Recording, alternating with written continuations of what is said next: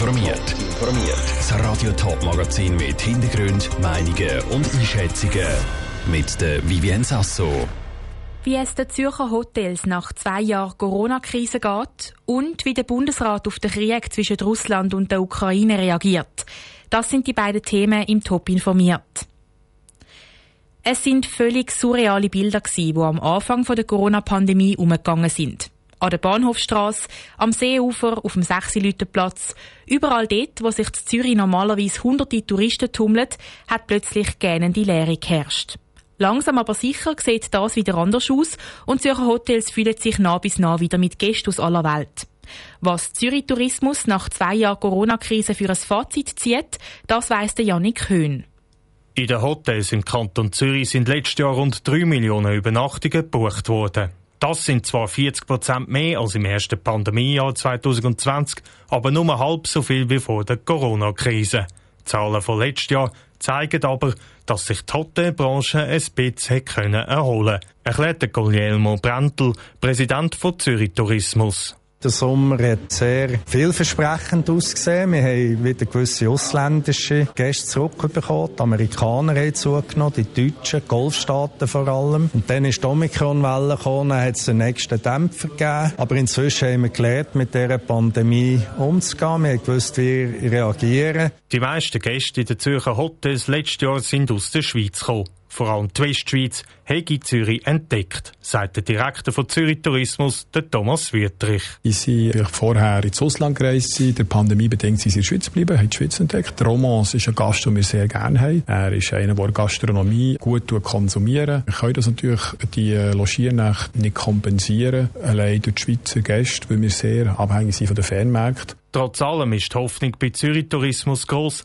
dass es jetzt wieder aufwärts geht. Dank der Lockerungen der Corona-Massnahmen haben die Leute wieder mehr Reiselust und es werden auch für Geschäftsreisen wieder mehr Übernachtungen gebucht meinte Martin von Moos, Präsident der Zürcher Hotelier. Es ist vor allem, glaube ich, auch in den Köpfen der Leute, wo wieder ein gewisses Vertrauen entstanden ist. Die Leute haben wieder Sicherheit. Man hat das Gefühl, man muss nicht immer gerade Masken anlegen, wenn man vom äh, Tisch aufsteht. Die physischen Treffen, die wieder stattfinden im Zusammenhang mit Seminaren und Veranstaltungen, das ist das, was uns wieder Gäste zurückbringt. Aber nicht ganz so schnell wird die Corona-Krise die Gäste weggehalten hat. Laut Zürich Tourismus dürfte sich die Branche erst 2025 vollständig von der Pandemie erholt haben. Der Janik Höhn hat berichtet. Obwohl Zürich Tourismus Corona-technisch optimistisch in Zukunft schaut, ist die Aussicht der Branche heute trübt. Und zwar wegen dem Krieg zwischen Russland und der Ukraine. Die angespannte Lage könnte laut Zürich Tourismus nochmal zu einem Einbruch der Fernreise führen. Vor allem amerikanische Gäste könnten darum nochmal ein Zeitchen auf sich warten lassen. Nicht nur die Tourismusbranche hat sich heute zum Krieg zwischen Russland und der Ukraine geäussert, sondern erstmals auch der Bundesrat. Seit der frühen Morgenstunde greift Russland die Ukraine an. Darum hat sich der Bundesrat heute Morgen zu einer Sondersitzung getroffen und später bekannt gegeben, wie die Schweiz auf die Krise in der Ukraine reagiert. Dominik Meyerberg. Kurz vor dem 4 am Nachmittag steht der Bundespräsident Ignazio Cassis vor das Mikrofon im Medienzentrum zu Bern. Er gibt eine gut siebenminütige Erklärung ab. Angefangen hat er so. Heute ist ein trauriger Tag, wie wir ihn schon lange nicht mehr gesehen haben. Ein Tag, wie wir ihn auch nie hätten sehen wollen. Auf europäischem Boden hat ein bewaffneter Konflikt begonnen.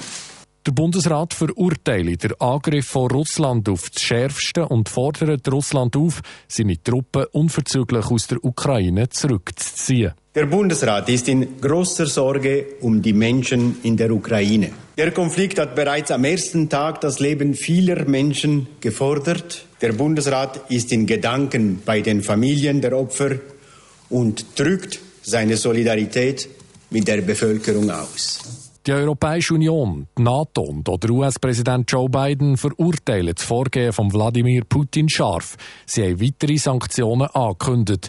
Die EU und die NATO haben einen Krisengipfel einberufen.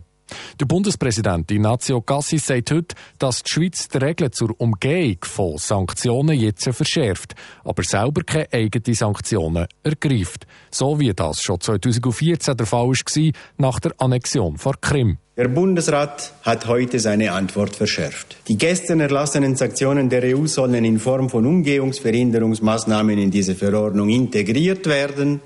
Einzelne Maßnahmen werden verschärft, im Besonderen im Finanzbereich. Trotz der Spannungen hat es in den letzten Monaten auch immer die Bereitschaft für einen Dialog gegeben. Der Ignazio Cassis. Auch wenn es im Moment leider unrealistisch scheint, an diese Dialogbereitschaft müssen wir wieder anknüpfen. Eine stabile Friedensordnung für alle Staaten muss das gemeinsame langfristige Ziel sein.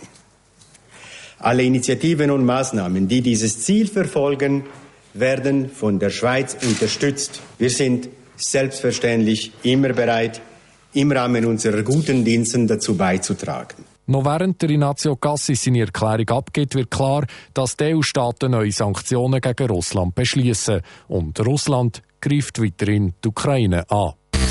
Top informiert, auch als Podcast. Mehr Informationen gibt's auf toponline.ch.